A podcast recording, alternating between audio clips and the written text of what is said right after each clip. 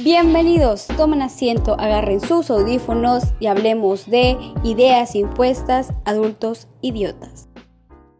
Bueno, ahora estamos aquí con dos amigos que vienen desde Tijuana. Está este Ernesto. Saluda Ernesto, preséntate una pequeña intro de ti. Hola a todos, soy Ernesto, soy scout y vivo en Tijuana. Y está Gabo, que también es de Tijuana, son compañeros que conocí por los scouts. al Gabo no lo pude conocer en persona. A ver, saluda Gabo, di algo. ¿Qué pedo, raza? Soy Gabito. Gabo tiene canal en Twitch, ¿no te vas a hacer promoción? No, eso, eso ya quedó en el olvido. ya, proyecto fallido. Y pues como siempre está Alex aquí acompañándome. Fiel acompañante no puede faltar. Y pues hoy quise invitarlos porque vamos a hablar de un tema que más que investigación como los otros que hayamos estado haciendo, pues es de opiniones y trata acerca de cómo nos inculcan cosas cuando estamos pequeños y cuando estamos grandes nos damos cuenta que estaban incorrectas y que son comportamientos que socialmente están mal. Pero pues en nuestra burbuja de, de chicos no, no los vemos mal. Cuando estamos pequeños solemos idealizar a los adultos, ¿no? Solemos tenerlos como que en un pedestal y pensamos que nunca se equivocan y todo lo que dicen está bien. Y cuando estamos ya más grandes empezamos a pensar por nosotros mismos y tenemos esa... Se nos rompe esa idealización de nuestros papás. Exacto, son los grandes, son quienes quieres ser cuando crezcas. Porque pues quién no, Por eso todo lo que no ves tiene que ejemplo a sus papás. pues tú lo ves como correcto, como lo que tú quieres llegar a ser en algún momento. O sea, por una razón son mamá y papá, o sea, ellos son los que te cuidaron desde que naciste, los que te protegieron, los que te dan comida, hospedaje, son tus guardianes. Yo creo que hay una ruptura, ¿no? Cuando estamos chiquitos los vemos como que va, papá, mamá, papá es el superhéroe y mamá es la cuidadora por lo general. Por supuesto, ajá. Pero- Un protector así.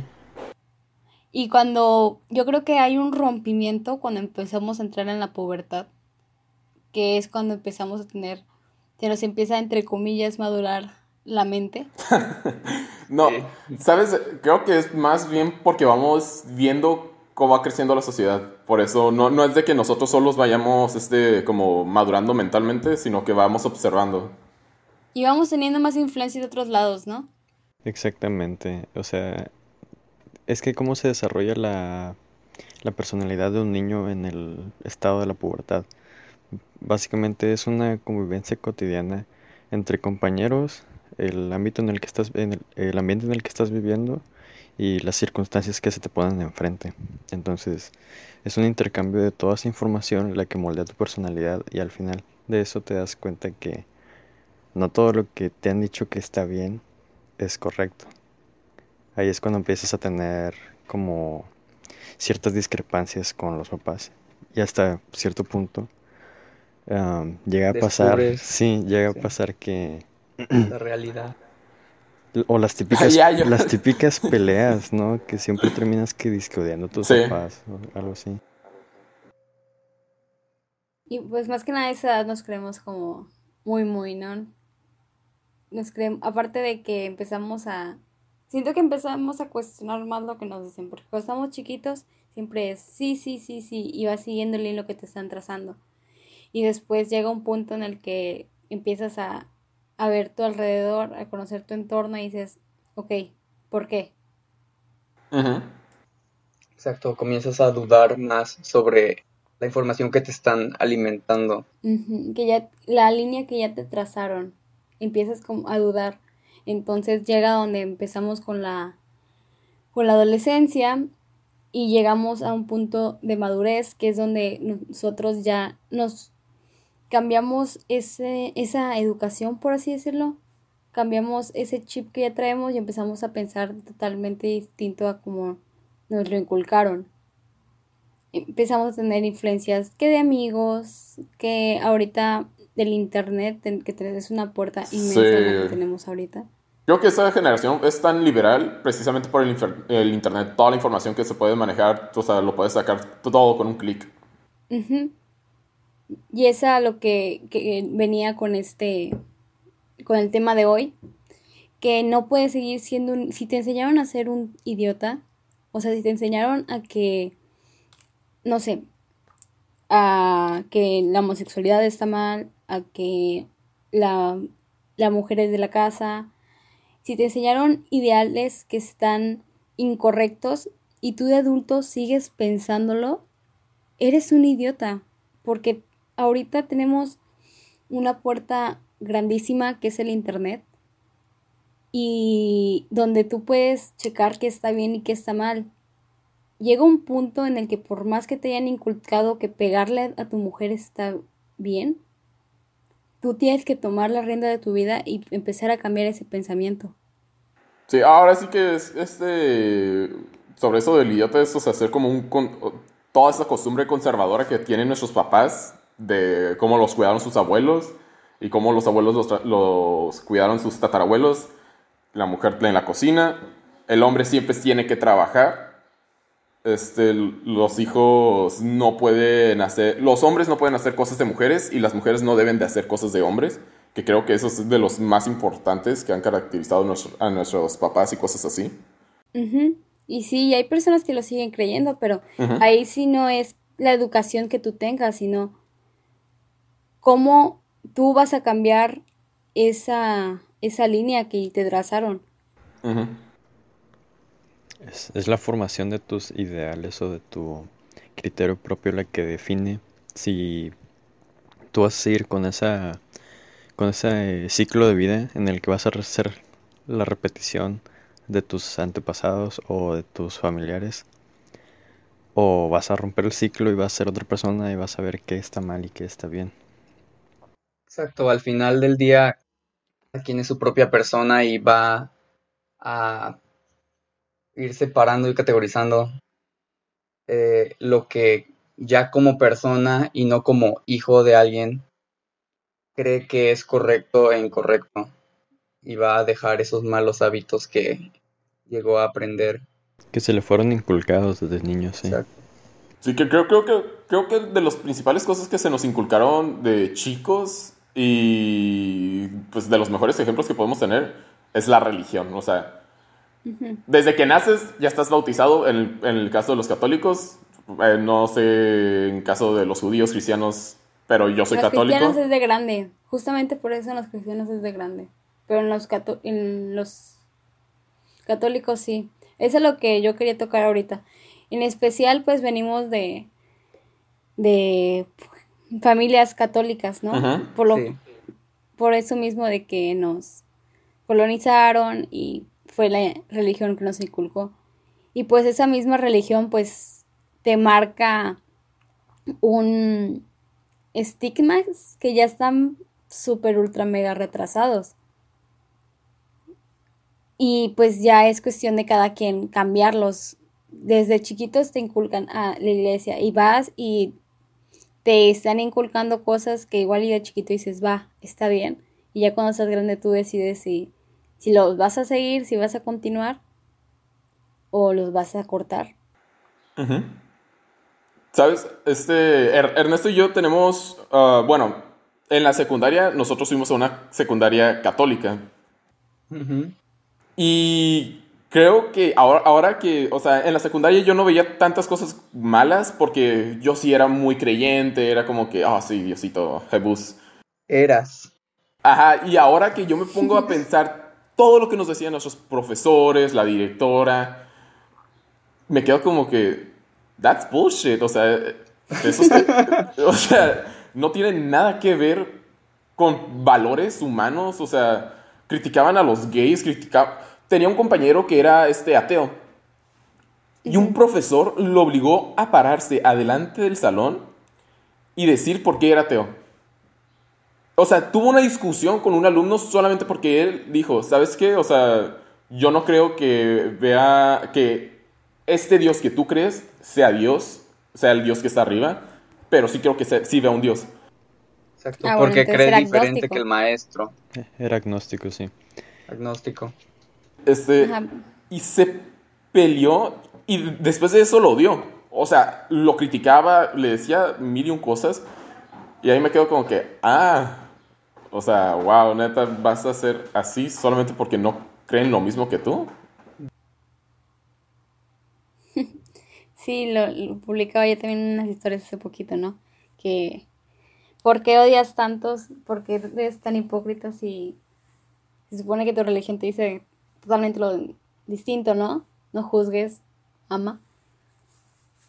Y pues a mí también me pasó, a mí me pasó que hubo un tiempo en el que yo también hace mucho tiempo metida en la cristiana y ahí me ponían a hacer los devocionales, los mentados devocionales en una escuelita.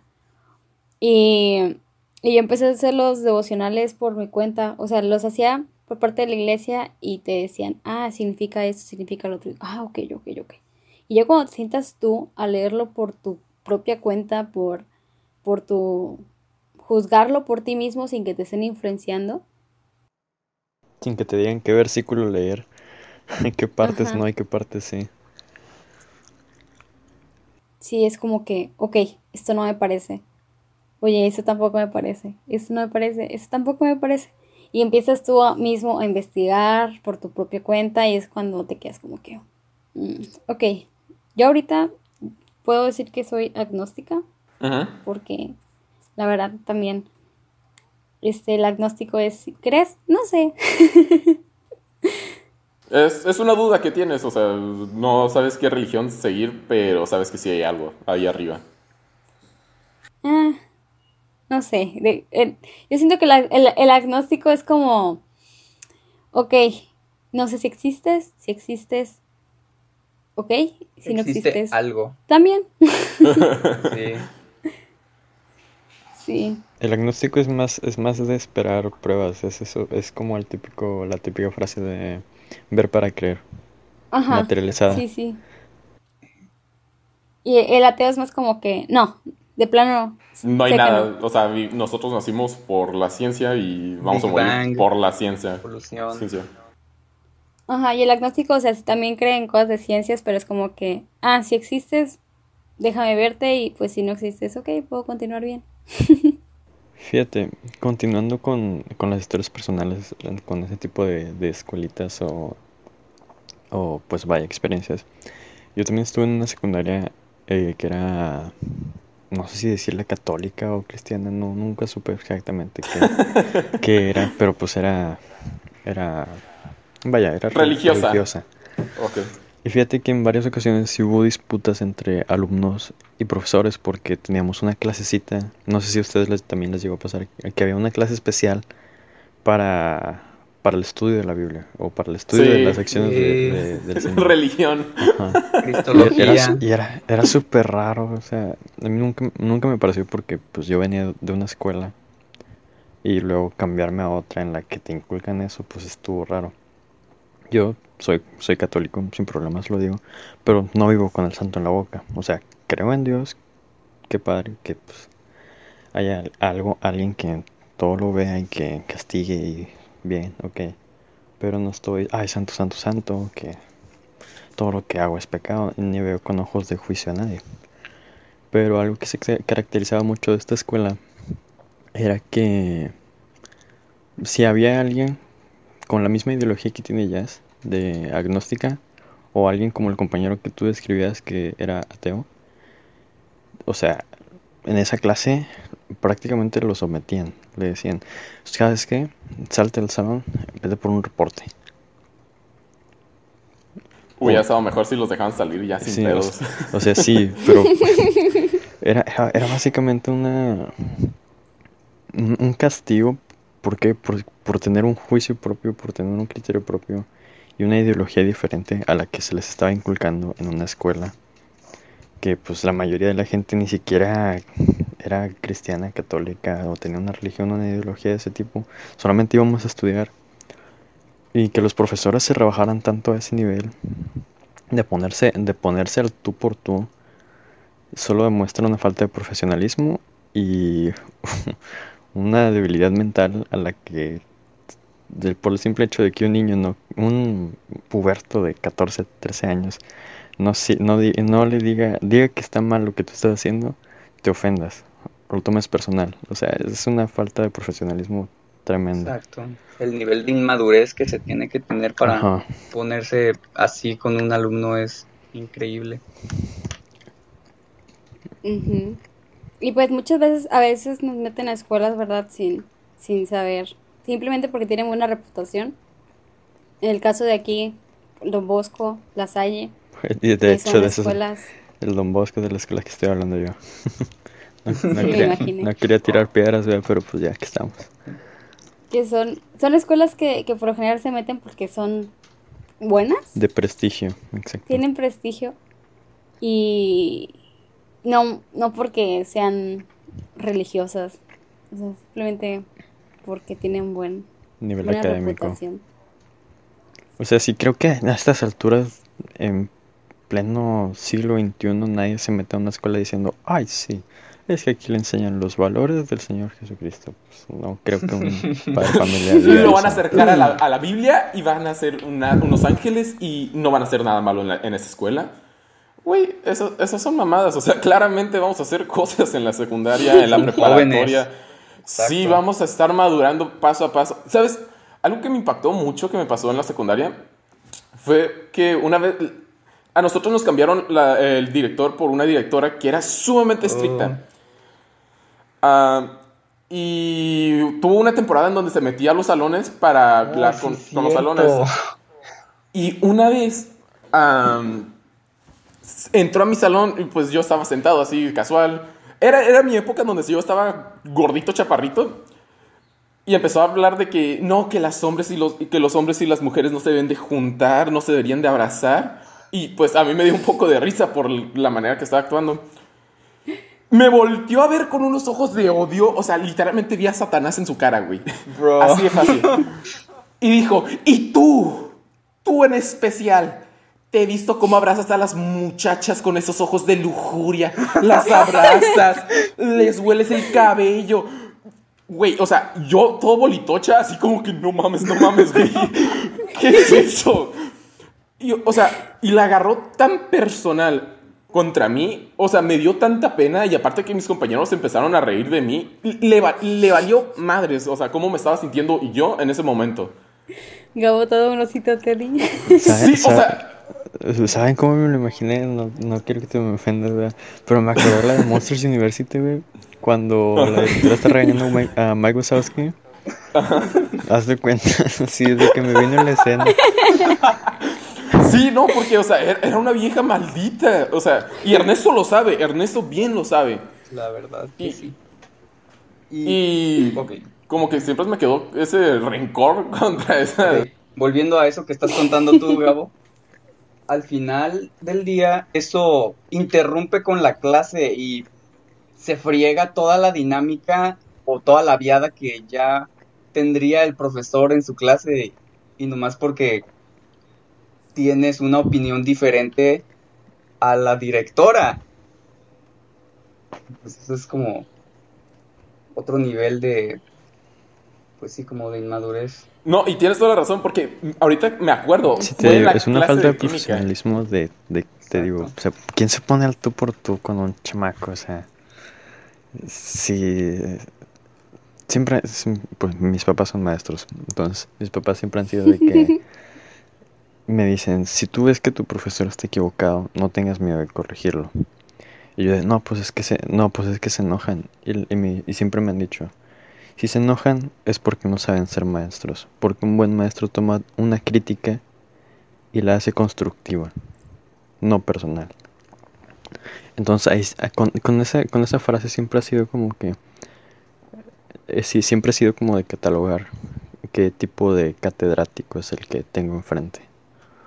Si por una corrección se lo toma mal a personal y te ataca, se, se rebaja al tú por tú ya te das cuenta de cómo va a ser todo el ciclo escolar. Sí, es que locurada fue de que fue en una clase de química ese regaño y, y, y la siguiente clase fue religión, o sea, ni siquiera se esperó como a darla en religión que era la clase más innecesaria, no, fue en química. Así que, que como que, ah, malita sea. Pero ahora sí, adelantillas. Bueno, entonces, ahí es cuando ocurre, pues, los enfrentamientos, ¿no? Por lo general, en- como lo comentamos en secundaria, en prepa, ya cuando empezamos a agarrar nuestro propio criterio. Cuando empezamos ya a agarrar porque estamos de acuerdo que en la mayoría de hogares mexicanos mm, siempre se te va a inculcar la religión y que estés en contra de la religión o que no tengas una fe concisa en Jesús, en Dios como Jehová, es muy raro. Y por ejemplo, en mi caso, eso de ser agnóstico, no lo tomé de mi casa. No, yo creo que te crucificarían si salieras con eso. Lo he, lo he- lo he dado a entrever. Mi mamá sí es como que de plano, hell no. Y mi papá es como, ah, está bien, tú nada más. Ajá. Y, y pues, sí, varias veces me he dado tope de pared cuando empezamos a hablar de temas de homosexualidad, feminismo. Yo por eso siempre os he dicho, creo en la religión, pero no creo en la iglesia. Oh, sí. ¿Cómo Exactamente, manipulan? exactamente. Siempre. O sea, haré el bien porque, o sea, sí tiene muy bonitos valores es este, la religión. Ah, Exacto. Pero no haré tal cual lo que dice la iglesia. O sea, voy a quedarme nada más con el lado bueno y voy a, voy a desechar todo ese lado tóxico, mm, ese misógino, machista, homofóbico. Y es, fíjate, eso es, eso es exactamente una frase de, de un famoso filósofo de nuestra era. Bueno, no de nuestra era, ¿verdad? pero nuestros tiempos. Mahatma Gandhi fue uno de, lo- de los filósofos más importantes de toda la historia. Y él justamente dijo eso. A mí me gusta las, la, la, ¿cómo se llama? Me gusta Cristo, no me gustan sus cristianos. Creo que es una, una de sus más frases más célebres. ¿Y por qué pasa esto? Porque ese tipo de personas con, con la mente tan cerrada por la religión normalmente son todo lo contrario a lo que su religión predica. Ujú, ujú, exactamente. Eh, yo creo que las enseñanzas de Jesús están muy bien, inclusive toda, toda la historia, porque nunca lo vemos ni discriminando a nadie, inclusive se les puso al tú por tú a todos los religiosos de la era. O sea, ahorita si Jesús existiera no estaría del lado de él, De la religión, de ninguna de la religión. religión. Porque en su tiempo tampoco lo estuvo y hizo un despapalle en los templos que vendían y hacían mercancía con, con la imagen de Dios. O sea, Jesús sí trae muy buena.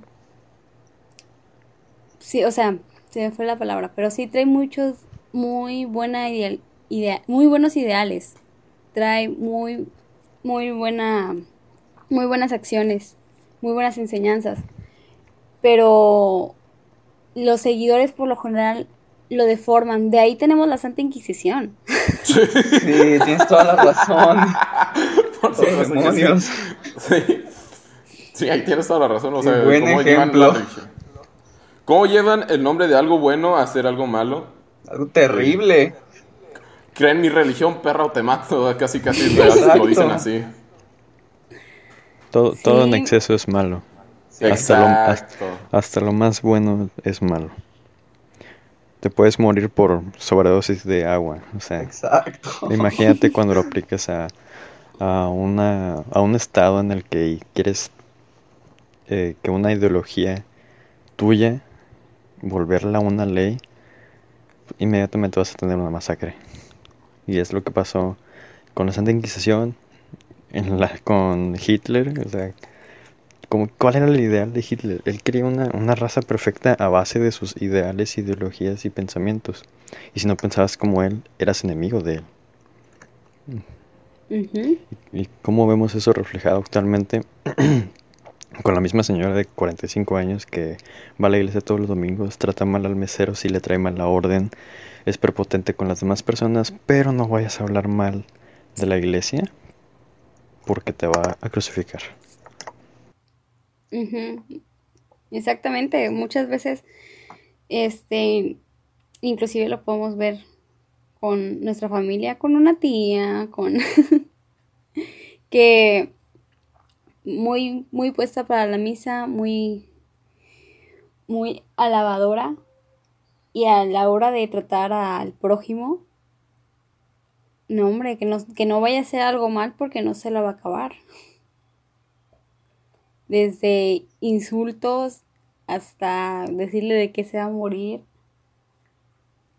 Porque no, no aplican. Para ellos el ir a misa todos los domingos va, está bien. Y si tú no vas, no hombre, y que le digas a te, que eres ateo o agnóstico, no hombre, ya te crucificaron Choque de mundos. Ajá. Pero no vaya a ser de tratar a, a alguien más y que alguien se equivoque porque la doñita como gato en el baño, rasguñando y pedaleando y que no predican con el ejemplo. Y es a lo que vamos. Cuando empecemos a crecer, empezamos a ver todas esas discrepancias y es cuando existe el rompimiento entre la idealización que teníamos de la persona a lo que realmente es. Y fíjate, es algo bien curioso, porque normalmente se dice que la creatividad de un niño, que la curiosidad de un niño, más bien, perdón, me equivoqué de palabra, que la curiosidad de un niño muere en la infancia. Pero yo creo que esa frase, ese, esa idea está incorrecta o mal redactada porque de niño sí preguntas, ¿por qué el cielo es azul? ¿Por qué el pasto es verde? ¿Por qué los perros ladran? ¿Por qué no podemos hablar con los animales? Cosas así. Y de repente para los 10 años se te acaban todas las preguntas porque ya todo te lo respondieron o te lo respondieron de mala gana y ya no te dan ganas de preguntar. Pero esa misma curiosidad vuelve a renacer al momento en el que entras a la pubertad. Y no, no renace como una curiosidad del del por qué las cosas simples, sino del por qué de las cosas que haces día a día. Oye, ¿por qué vamos a misa todos los domingos? ¿Por qué comemos esto? ¿Por qué tratamos así al, compañero de escasos recursos? ¿Por qué nosotros vivimos así y ellos viven así? Te empiezas a preguntar todo lo que estás haciendo y si en realidad es correcto o no. Entonces yo digo que esa curiosidad no muere desde la infancia, se, se guarda se desarrolla y empieza a, criticar y cuestionar otros medios más complejos. E inclusive pues empezamos a, a tratar de investigar por nuestros propios medios. Ya no preguntamos a papá y a mamá, oye, ¿por qué si tiro la pelota se cae? Empiezas a investigarlo por ti mismo. No vas en la escuela o le preguntas a, a otras personas externas o a varias personas y ves, ah, ok, esta persona me dijo esto, esta persona me dijo lo otro, o ahora con el internet todo lo puedes googlear. Sí, creo, Entonces, creo que ya no le preguntamos a mamá y a papá porque ya vamos a saber cómo van a ser sus tipos de respuestas. So, por eso como que ya buscamos más allá de nuestro círculo de seguridad. Sí, exacto. Es por eso digo de que algo pasó en, en, la, en, el, en esa etapa de la niñez en la que llegaba un punto en el que saturabas a, a las personas alrededor de tantas preguntas que de pronto te reprimían tu curiosidad.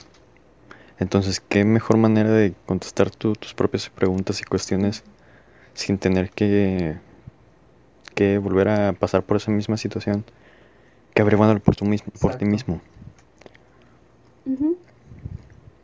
exactamente. Y pues ahorita, ¿qué, qué preguntas no podemos contestar googleándolo? A mí me pasa con mi hermano, de que pregunta algo, ah, sí, ok, ok. Ahorita lo y ya, busco. ahorita, y, ahorita lo busco. Ajá. La tarea ¿De en Google. ¿De dónde vienen los bebés? Holy shit. No, ya está grande, ya sabe, ya sabe. Ah, ok. Creo que, ya. creo que ya, creo que ya no es como que un tema tabú ese actualmente. Ya cualquier niño le pregunta a, a su tableta con el OK Google o Alexa o algo. Y, Ujú. y le van a explicar todo y Y luego va a estar, pre- va a estar preguntándose, ¿y a qué hora pasa eso? ¿Qué? Con mil preguntas más. Va a llegar con su mamá. Oye, mamá, ¿qué es el sin respeto? Oh, no, no, no. Bueno, yo creo que está bien, ¿sabes? Creo que deberían verlo como un proceso natural y porque Al quieras final o no, del día el lo niño- es.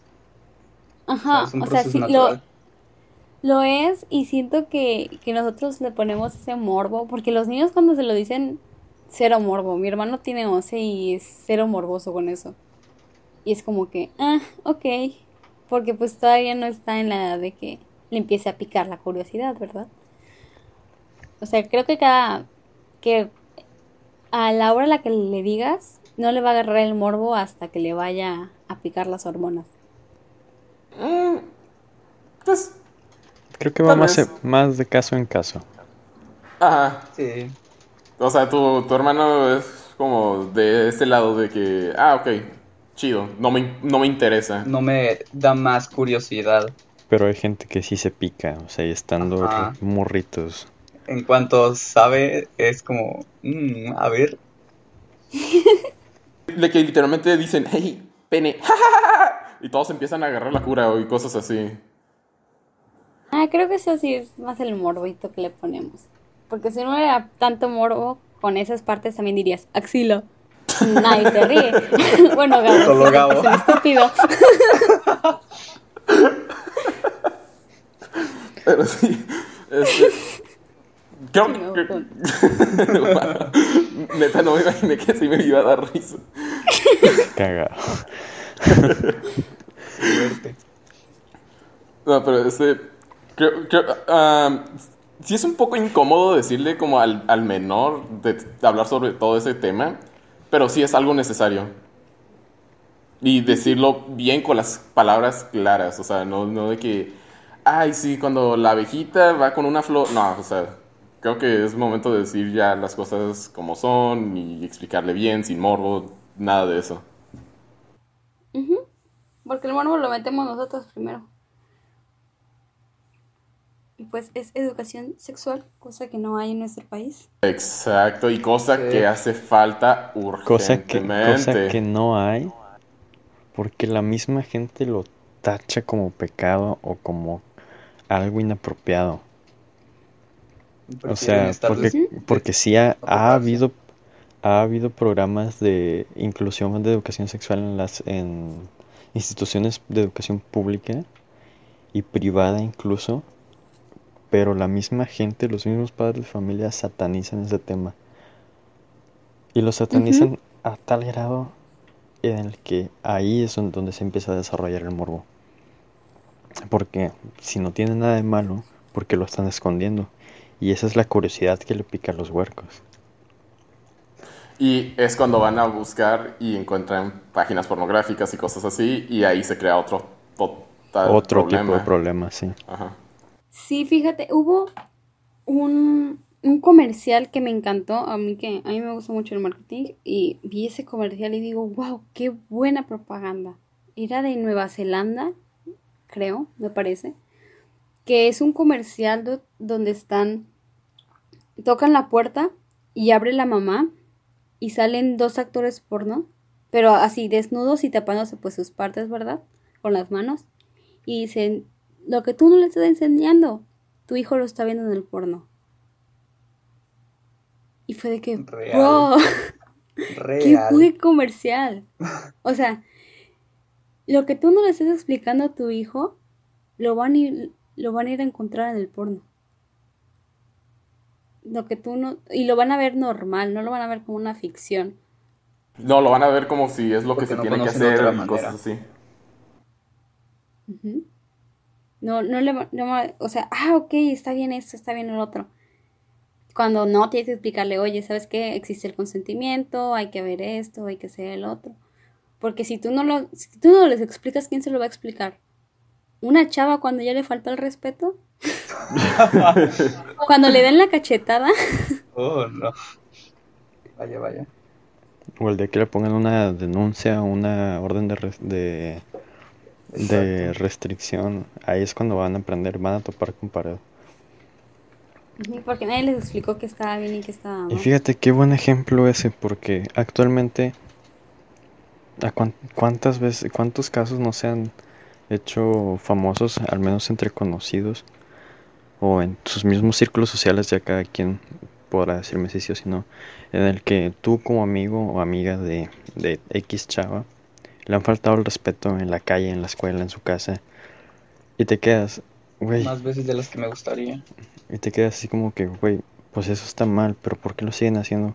Porque desde chiquitos se les, se les crió ese morbo, ese de que, ah, si a mí nadie me dice que está mal, porque nadie habla de eso, quiere decir que no hay, no hay nadie que me corrija, o sea que está bien lo que estoy haciendo.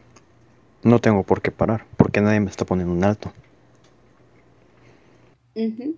Y yo lo, yo lo vi en el día que fue el 8 de marzo, cuando hicimos el paro, las mujeres, que nadie fue a la escuela ni a trabajar. Esa, el día siguiente, después de eso, los hombres estaban risa y risa y así. Y a alguien se le ocurrió decir la estupidez de que, güey, es que yo no sé para qué hacen eso, a todos nos matan y la fregada. Y que, Error. No mames. Y ese es un tema que me gustaría tocar más adelante, el, el ¿cómo se llama? El cómo desmeritar, desmeritan un, una marcha, pero bueno, este, a lo que quiero llegar con esto es que a ellos se les inculcó que, ok, la mujer X, o sea, y cuando nosotros estábamos platicando, les digo, dude, ¿quieres hacer un experimento? Y se quedan, ay, a ver. Vamos a preguntarle a cuántas chavas del salón les han chiflado, se han masturbado enfrente de ellas, las han seguido o les han gritado un, piroto- un piropo morboso. ¿Va? Va. ¿Cuál se te hace más, cuál, cuál se te hace la chava más fea del salón? Ah, pues esta. Ok. Oye, ven. ¿Te han chiflado? No, o sea, para que vean. ¿Te Sí, han sí, sí. chiflado? No. Sí, me han chiflado por la calle. ¿Te han seguido por la calle? Sí, me han seguido por la calle. ¿Ves? Si le preguntamos a todas las chavas cuántas veces les han chiflado a la calle, a cuántas les han chiflado, a cuántas las han seguido, a cuántas las han soltado un piropo morboso, No acaban. toda- el 100 te va a decir que sí. El 100 te va a decir que sí, a todas. No creo que exista una chava en México a la que no la hayan tratado así. Alguna vez en su vida. Y es a lo que también vamos con este tema. Tienes que aprender a investigar, aprender a escuchar a las demás personas para que no seas un adulto estúpido, para que no seas un adulto idiota. Tienes que escuchar a terceras personas para poder crear tú tu propio juicio y no quedar por un tonto. Porque es como quedas. No te informas, te vas con lo que siempre te educaron, no ves más allá de tu círculo social y te quedas estancado y quedas con un idiota. Te haces un, un adulto idiota.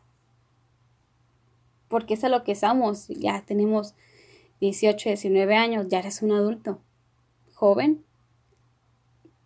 medio adolescente, pero pues Creo que esa es la peor parte de, de estar en esta, en esta edad en la que, como en la pubertad, si es en un debate en el que si ya estás grande o estás chico, que te miran con ojos de conveniencia, ¿verdad?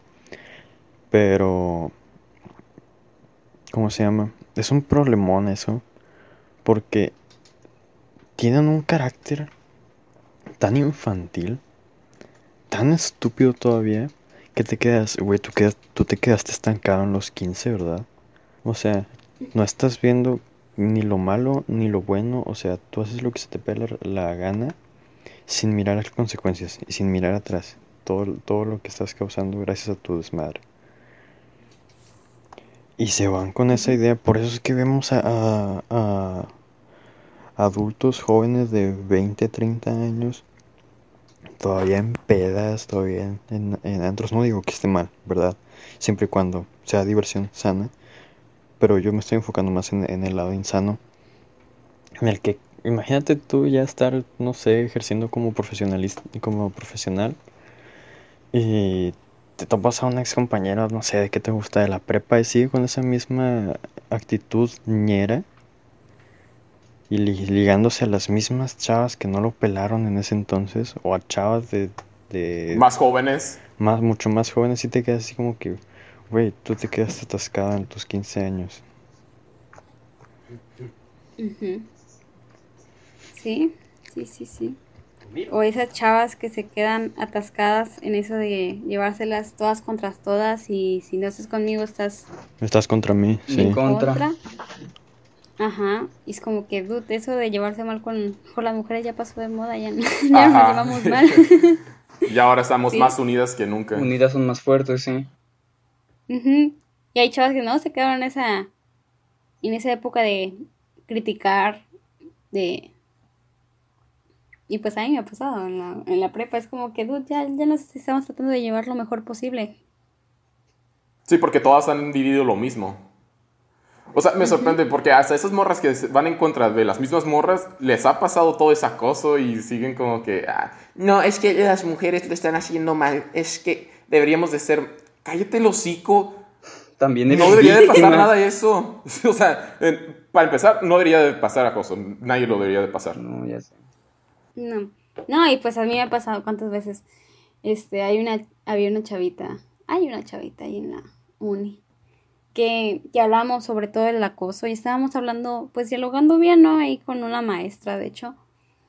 Ah, bueno, antes de lo de la marcha. Y esta chava, es que, pues a todos nos han pasado. Es como que, ajá, a todos nos han pasado. Sí, es que no es raro. O sea, a mí me ha pasado y es como que, dude, ya lo sabemos. A todos nos han pasado. No, es como que, no eres única. ajá. No es como, o sea, ella lo estaba normalizando, es como que, ¿para qué? O sea, a todos nos pasa. Y es como que, exacto, este, no debería de pasarnos a ninguna. y, o sea, estaba en ese plan de que, no, está mal, ay, no, está mal. Y es como que, ¿está mal qué? Que nos estemos manifestando por algo que no debería estar pasando, por algo que está mal. Y con ese gran ejemplo de la chava esta que dices, volvemos al tema central de, esta emisión del podcast. A esa chava se nota que la crearon en, una, en, una, en un ámbito, en un ambiente en el que está tan normalizado el agravio a la, a la persona, a la mujer en específico, que lo ve como algo normal, como algo que pasa y como algo que no trasciende más allá de, de ese piropo o de ese chiflido. Ahí, sí que la criaron como una idiota y, sí, y, y, es el claro ejemplo de la, de la persona que va a seguir siendo hasta que tope con pared. Exactamente. ¿Sabes? Es, por eso creo que es bueno cuando tienes un familiar que te logra abrir los ojos, no sé si sea un hermano, un primo o algo así, pero creo que muchas, muchas de esas personas se llegan a dar cuenta o si no se dan cuenta se chingaron. Pero a, mí me ha pasado algo parecido con un tío que estábamos hablando de ese ahorita cómo son las marchas Gabo de la ¿Estoy aquí? Sí. Oh, ok. Este, las marchas LGBT y todo ese cura. Y, a mi tío se le ocurrió decir, ah, es que ellos están mal de la cabeza, están enfermos. Ay, no. Con mi prima, o sea, con su hija al lado. O sea, mi hermana, mi primo y yo en putiza nos pusimos de que, a ver, ellos no están mal. O sea, es una decisión que quisieron tomar y es porque ellos son así. No, es que, o sea, ya, ya hay pruebas de que ellos se terminan suicidando, la mayoría de ellos, y le, dijimos bien en claro, es porque no hay aceptación, porque los critican, porque no los aceptan, no, no, no los quieren. Mira cómo fue la marcha en Rusia. Mira cómo los tratan, los matan. Los matan, literalmente los matan. Y, o sea, me enojé tanto por cómo lo dijo tan natural. Ah, es que están enfermos me quedé como que, wow. Y creo que es nuestra parte, nuestro trabajo irle enseñando a la generación pequeña lo que está bien y lo que está mal. No la generación pasada, sino nosotros. Ajá, somos como que ese punto de quiebre. El futuro de, cambio de mentalidad. sí, somos ese cambio. Es lo que me gusta de nuestra generación. Por más que digan que somos la generación de cristal, me gusta porque es como que, es que estamos dándonos cuenta que está bien y que está mal. Estamos, ahorita me encanta que, que estamos criticando a Obrador, que estamos criticando este comentarios machistas, que estamos criticando cuando no se está aceptando a alguien, porque somos ese punto de quiebre en el que de aceptación a las demás personas. ¿Sabes? Como que las, las, esas personas conservadoras de mente pequeña no se dan cuenta de que el mundo a huevo lo vamos a cambiar. Hace, hace 15 años, ah, no, ¿sabes qué? Los homosexuales se van a quedar como algo y van a desaparecer. Claro que no. Claro que no. Van a, se van a levantar, van a, pedir, van a exigir derechos, van a exigir igualdad y lo van a lograr. Pero ellos de que, ah, no, no va a pasar nada. No, no, no, no va a ir más allá. Y cuando fue más... no hacemos que se pueden eliminar de, de una de cada otra.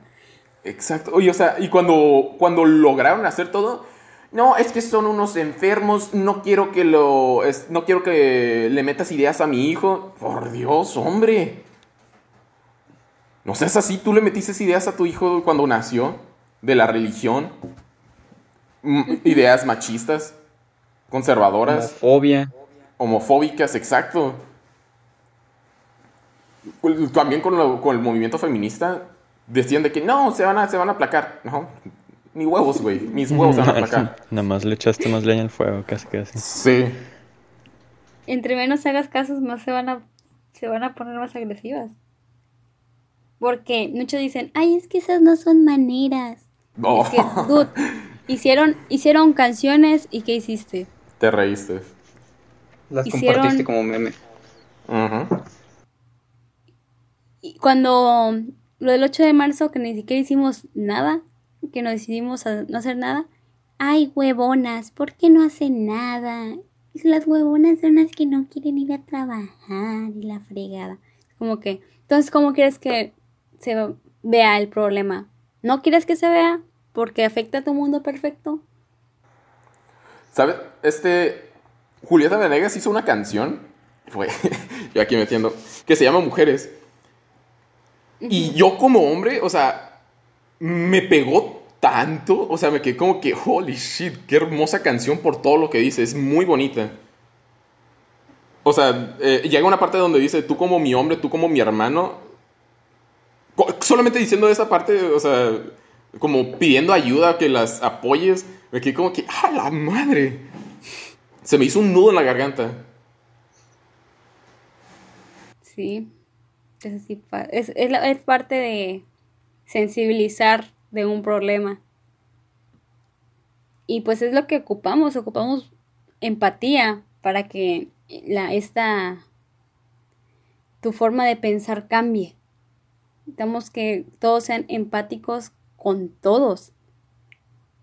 Desde, no sé, llámale negro, llámale mujer, llámale homosexual, transexual, todos. O sea, hay que ser empáticos porque pues es lo que hace que al final todos seamos iguales, que, que todos tengamos las mismas oportunidades y que romper todos los tabús y estigmas que se nos pusieron cuando estábamos chicos. Pues sí, al igual que todos, también conozco, tengo amigas y familiares y todo eso que han sufrido de que les dicen cosas en la calle y todo eso y no lo sé, me gusta creer que somos la generación del cambio que vamos a educar a nuestros hijos con esto está mal y que en un futuro, ojalá no muy lejano, se note el cambio y llegue el momento en que las mujeres puedan decir que nadie les chifló cuando salieron al Oxxo o algo. Eso, eso me recordó a un post que hizo una amiga que muchos lo malinterpretaron, pero que luego ya aclaró su punto y fue como que, ah, no, pues sí, tienes mucha razón. Que decía, decía, era una, una publicación de un grupo pro vida. Y decía, ay, cómo anhelo el día que, que no, que deje de, dejen de haber abortos. Y la morra lo compartió. Y la morra pues se había expresado ya como parte del movimiento feminista de ahí de la facultad. Y todo así como que, ¿qué? ¿Cómo vas a decir eso después de todo el apoyo que se ha hecho y demás? Y así estuvo como por un día la gente tirándole hate, diciéndole que doble moral y así. Pasa el día, vuelve a salir a la flote el post y ella publica. Lo que ustedes no entendieron de mi mensaje, de mi, de mi publicación, es que yo anhelo el día que ya no haya abortos ni violencia en contra de la gente que, que los practique porque anhelo el día en el que dejen de ser necesarios. O sea, no porque quiera salvar las dos vidas, o algo así, sino que yo anhelo el, y decía, yo anhelo el día en el, en el, que dejen de ser necesarios los abortos. O sea, el día en, el que ya no haya acoso, ya no haya violaciones, ya no haya machismo y así. Y así se puso a explicar. Pero sí sentí que fue como que un mensaje así como fuertecito que al principio se malentiende, pero dándole, dándole como que sentido, si te queda así como que, pues tiene toda la razón, güey. Sí, porque como especie no podemos estar a favor del aborto, no podemos estar a favor de que se mate nuestra propia especie, pero sí podemos estar a favor de la legalización del aborto, de que haya una correcta manera de hacerlo, un lugar seguro en que hacerlo y que la persona, bueno, la madre, la que no quiere ser madre, como dicen la maternidad, será deseada o no será. Entonces, el día que no haya abortos será el día que, que nos vaya a ser necesarios, no que te estén imponiendo, hey, no, tienes que tenerlo, sino el día que digas, ok, quiero ser mamá, voy a tenerlo. Basically. Porque ser padre, neta, es un trabajo enorme, o sea, no es para cualquier persona, no es... O sea, ahora, nuestros papás, cuando nos tuvieron, o sea, eran, er, tenían como 25 por ahí, o sea, ya tenían un trabajo estable, ya tenían carro, casa, todo ese pedo. Pero ahora nosotros a su edad, ¿qué tenemos? Nada. Casi nada de lo que ellos tuvieron. Exacto. Es la única diferencia que nosotros tuvimos a, que ellos. Pero, o sea, sí, o sea, nosotros vamos a ser padres, pero grandes. Nos va a tocar ser padres grandes. Cuando nos sentamos, cuando no sentamos la necesidad, porque yo siento que las otras generaciones tenían como que eso, ¿no? La generación de sus papás, es que ya vas a cumplir 30, ya no vas a ser, ya no vas a estar lista. Y apenas vas... Ajá, que siento que tenía mucho ese estigma, ¿no? De que, no, ¿cómo tú crees que que a esta edad no vas a tener hijos y que no sé qué. Y ahorita es como que, eh, los voy a tener cuando, cuando tenga tiempo. Ahorita no tengo tiempo. Exacto. Qué bueno que ya no vivimos en tiempos así y podemos tomarnos nuestro tiempo para prepararnos así bien. Nuestros hijos nos, va, nuestros hijos nos van a tener que ir a pedir permiso para salir al asilo.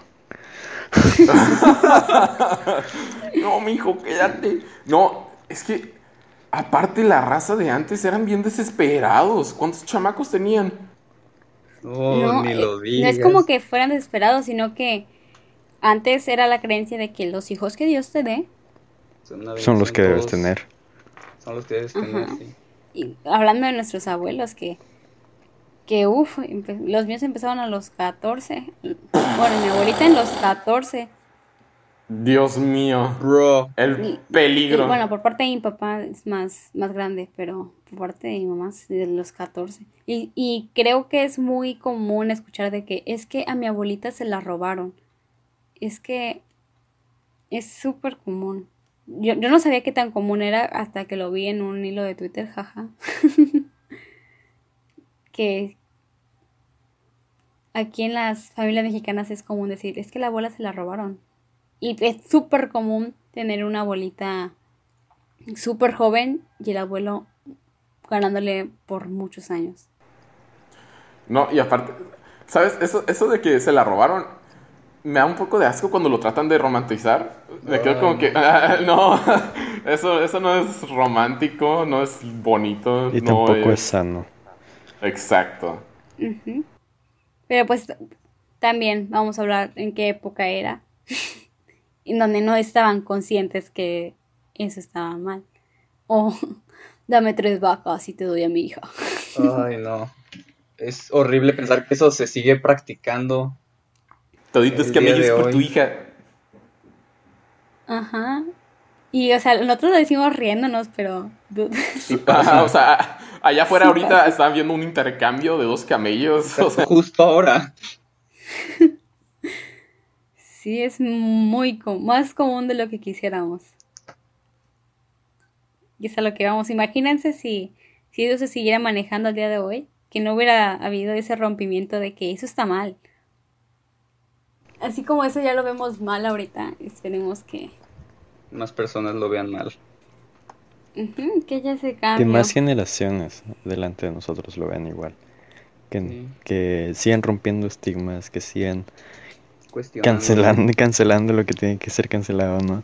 Sí. Este, vaya, que sigan rompiendo el molde por el cual nos hemos estado rigiendo en estos últimos años, en estas últimas décadas.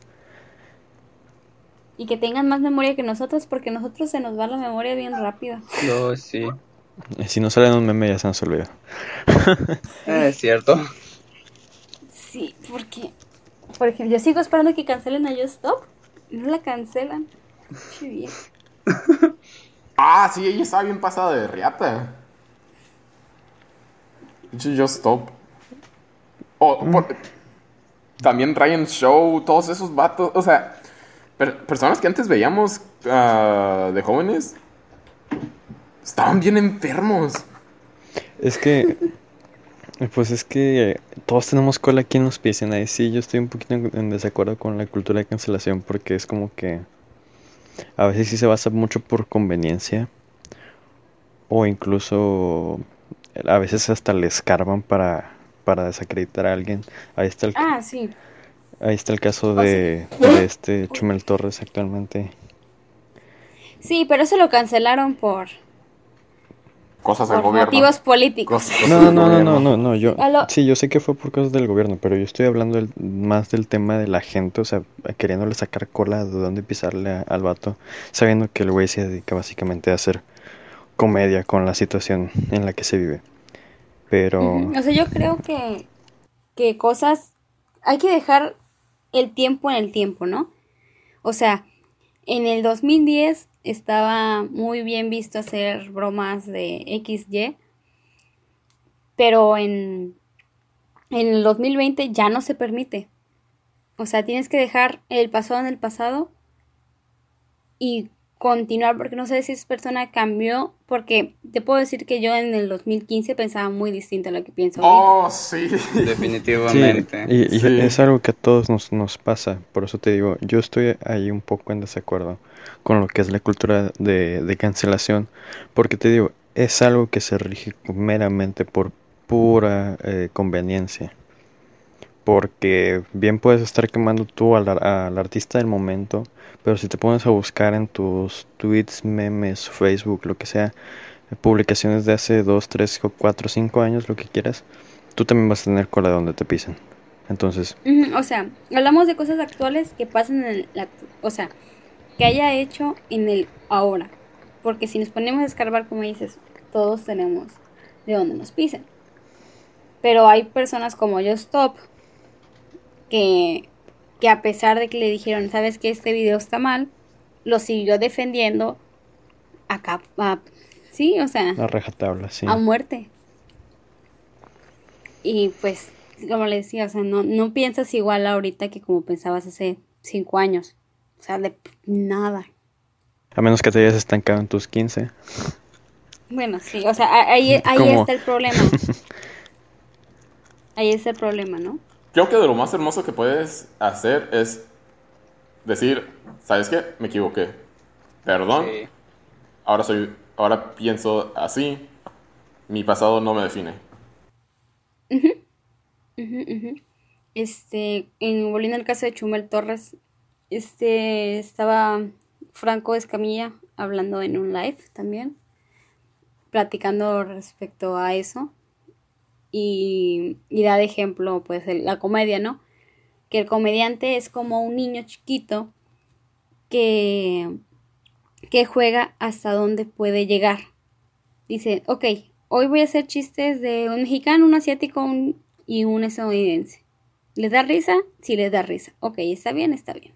Ahora voy a hacer chiste de los homosexuales. ¿Les da risa? ¿Les da risa? Ok, vamos bien. Ok, ahora voy a hacer una broma de la pedofilia. Ok, ¿no les da risa? Ok, ¿no les da risa? Ok, paso para atrás. Ya no, esta línea no la puedo cruzar. O sea, el comediante es como un niño, está viendo hasta dónde puedes jugar con él. El día que le digas, aquí no, ok, aquí no, paso para atrás. Y pues es la sociedad quien marca eso. Para bien o para mal, siempre es la sociedad la que dicta qué está bien y qué está mal. Y lo vemos ahorita con el feminismo, también, vamos ahí. Este, se juega mucho el, los artistas que cuando está bien apoyar al feminismo. Ahorita que está correctísimo ser feminista. Los artistas también, ahí vimos a Bad Bunny con la canción de... ¿Cuál era? ¿No baila sola? Yo perreo sola. Ella perrea sola. Subiéndose al tren del mame y jojo, le salió tiro por la culata. Yo, yo lo dije desde el principio que, que salió. Este. Eso, eh, la canción esa de Bad Bunny y todo su marca de, según él, siendo feminista, sí me quedé así como que, güey, pues es lo que está de momento, ves por marketing. Y la raza, no, que él, que sí, que no, apoyándolo.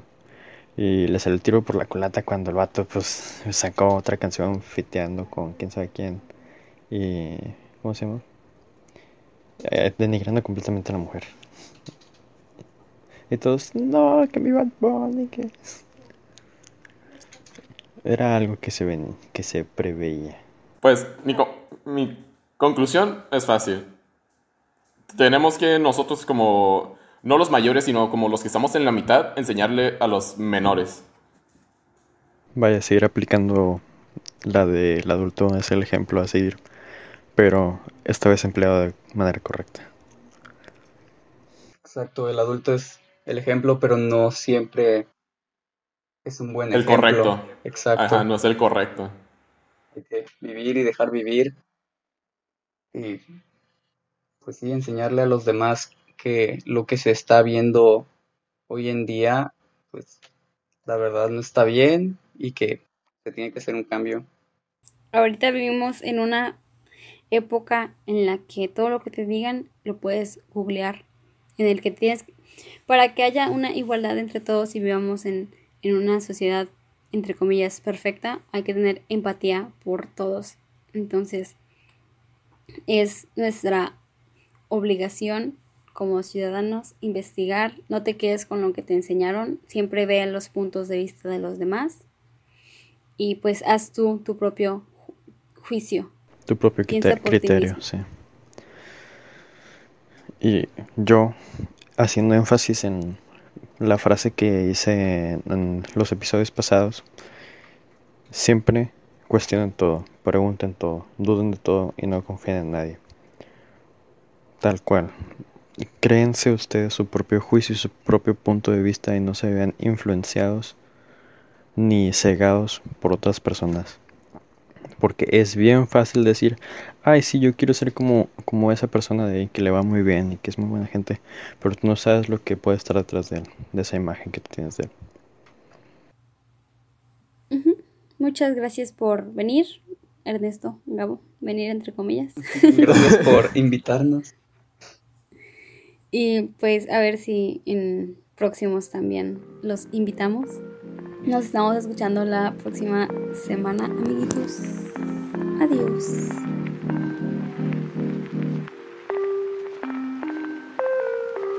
Te voy, a, mandar mi audio y, va a estar todo vacío. No, se van a escuchar los ¡Ey! De regreso.